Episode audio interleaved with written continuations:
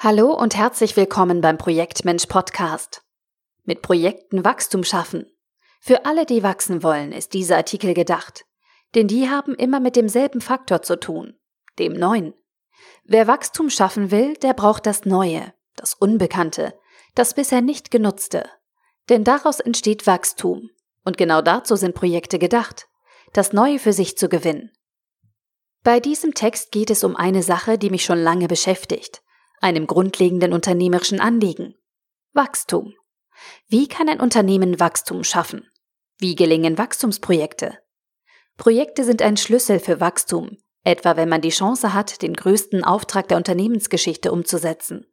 Oder wenn man neue Technologien nutzen und neue Geschäftsmodelle etablieren will, wie derzeit in Sachen Digitalisierung.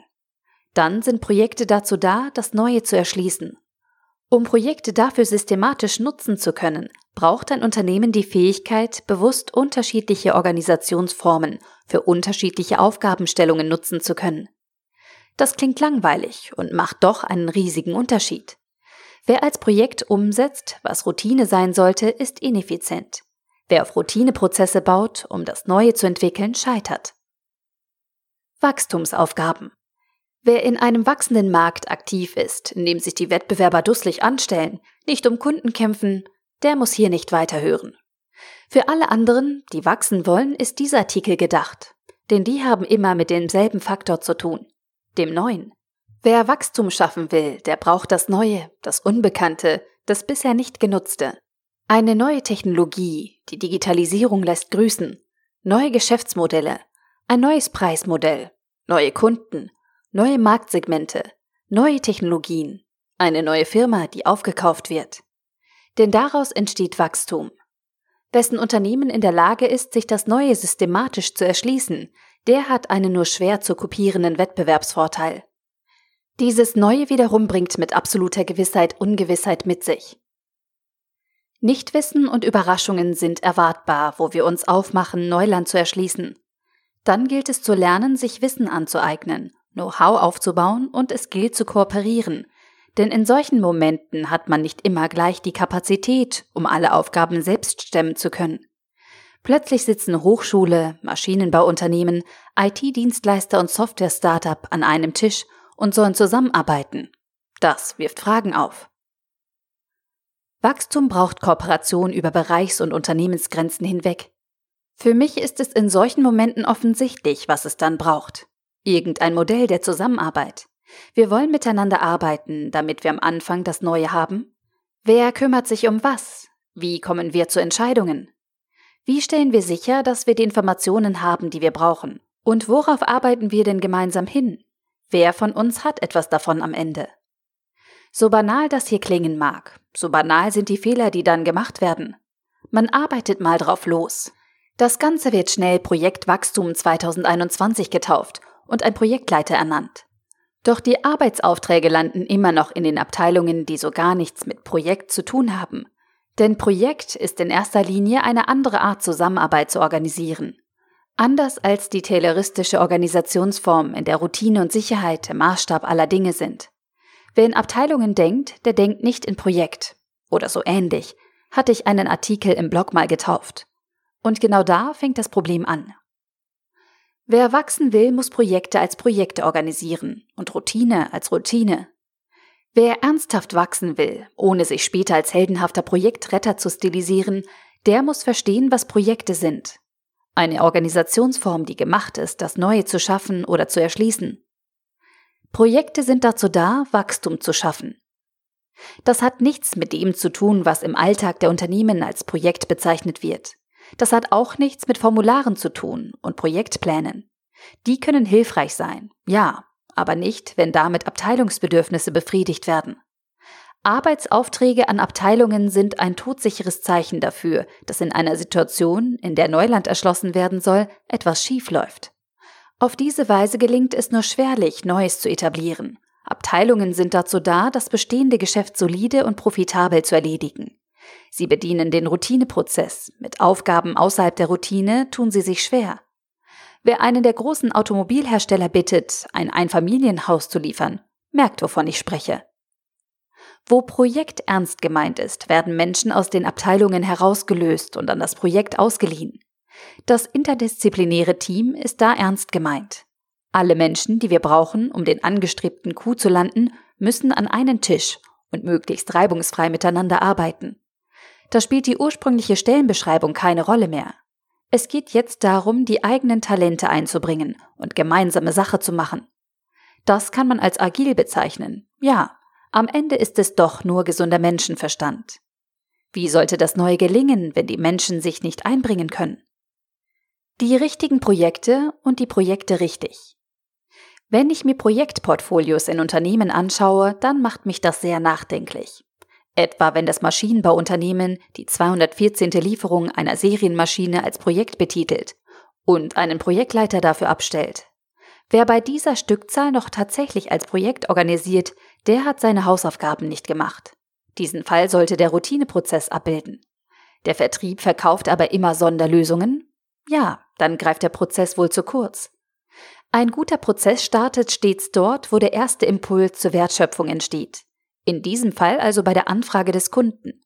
Dazu noch ist ein guter Prozess so aufgebaut, dass er sowohl für den Standardfall, Maschine verkauft wie im Katalog beschrieben, wie auch die Abweichungen davon, Maschine Typ XY verkauft mit Sonderanbau OPQ, handhaben kann. Was nicht ausschließt, dass ab einem bestimmten Neuigkeitsgrad aus einem Auftrag ein Projekt werden kann. Ein guter Prozess wirkt allerdings über alle Schritte darauf hin, die Ausnahmen entweder zu vermeiden, Deshalb kann man die Serienmaschine günstiger anbieten als eine Sonderausgabe oder im richtigen Moment zu erkennen und dann auf ein anderes Organisationsschema zu wechseln. Dann geben sich Projekt und Prozess die Hand. Warum ich das schreibe? Weil die falschen Themen als Projekte in den Projektportfolios stehen. Wo ein echtes Projekt ansteht, ist das gerade zu Beginn meist sehr abstrakt, nicht greifbar. Dann wird mit dieser Sonderaufgabe mal ein Mitarbeiter betraut meist aus dem Management, der sich kümmern soll. Analysen und Konzepte entstehen, irgendwie. Es wird präsentiert, doch vorwärts kommt man nicht. Dann ändert man das Ganze nochmal, gibt ihm einen neuen Namen, vielleicht auch eine andere Zuordnung der Abteilung. Irgendwann verläuft es sich im Sand, das Thema. Manchmal mit Wissen des Managements, manchmal in guter Gläubigkeit, dass das Ganze erfolgreich war. Nichts ist leichter als ein abstraktes Vorhaben als erfolgreich zu deklarieren und das völlig unabhängig vom tatsächlichen Stand der Dinge. Genau diese abstrakten Vorhaben sind es jedoch, die die Bezeichnung Projekt verdient haben. Dann, wenn es mehr Frage als Ausrufezeichen gibt, ist die Wahrscheinlichkeit hoch, dass ein echtes Projekt vor einem liegt.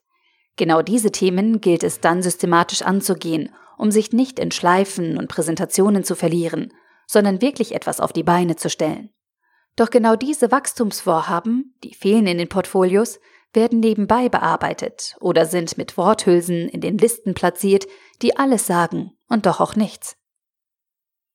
Aus abstrakten Themen greifbare Projekte und diese sichtbar machen.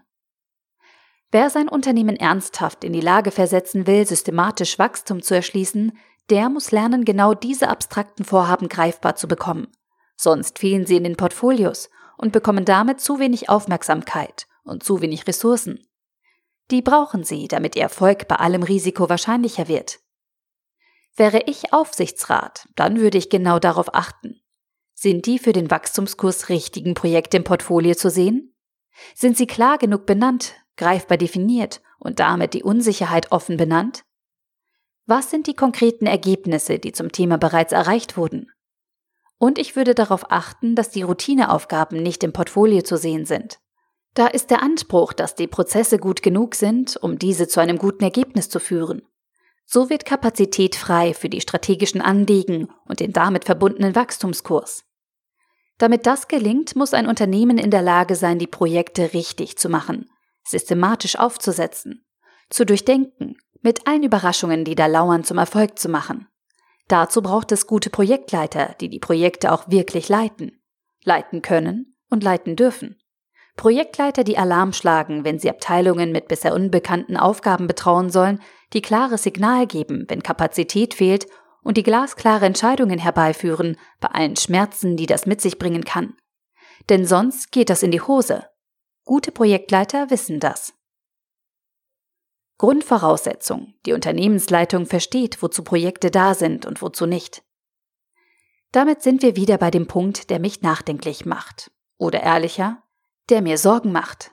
Wir kleben das Etikettprojekt viel zu schnell auf die vielen Vorhaben des Alltags, unreflektiert. Das führt dazu, dass wir volle Projektportfolios haben und viele Projektleiter. Die wirklich wichtigen Themen, um unsere Unternehmen fit für die Zukunft zu machen, die werden irgendwo abseits betrieben. Diese sollten allerdings ins Rampenlicht, um die Energieversorgung zu bekommen, die sie brauchen, um erfolgreich zu werden. Gleichzeitig sind derzeit so einige Projektleiter eher Auftragskoordinatoren. Eine klarere Verwendung von Begriffen und Titeln würde helfen, die Unterschiedlichkeit der Anforderungen greifbar zu bekommen. Wer als Auftragskoordinator die Herstellung eines Gutes im Rahmen eines Prozesses koordiniert, der leitet kein Projekt. Wer ein Projekt leitet, der sorgt dafür, dass Experten verschiedener Disziplinen gemeinsame Sache machen und koordiniert darauf hinarbeiten, dass sie am Ende einen Coup landen. Wo der eine dafür sorgt, dass möglichst nahe am beschriebenen Prozess gearbeitet wird, sorgt der andere dafür, dass man Wege findet, mit Unsicherheit, Nichtwissen sowie Überraschungen umgehen zu können und dabei Kurs zu halten. Wer neue Geschäftsmodelle entwickelt, digitalisiert, neue Marktsegmente erschließt, der hat so viel mit Unsicherheit und Nichtwissen zu tun, dass es wichtig ist, aufmerksam zu sein. Entsprechend braucht es eine Unternehmensleitung, die bewusst damit umgeht, was sie zum Projekt macht und was nicht. Und die bewusst dafür sorgt, dass die Projekte, die später das Wachstum schaffen sollen, systematisch betrieben werden. Dazu gehört auch, Unsicherheit und Nichtwissen offen anzusprechen und nicht zu bestrafen. Wo einfach alles zum Projekt wird und Projektleiter keine Projekte leiten, da fällt das Wachstum sonst womöglich aus. Doch genau dazu sind Projekte gedacht. Das Neue für sich zu gewinnen, Wachstum zu schaffen. Mit Projekten ist mehr möglich, als man ahnt. Ihr Holger Zimmermann, Projektmensch. Weitere Artikel rund um die Themen Organisationsentwicklung, gute Zusammenarbeit, Führung und Projektmanagement finden Sie im Blog und auf unserer Website www.projektmensch.com.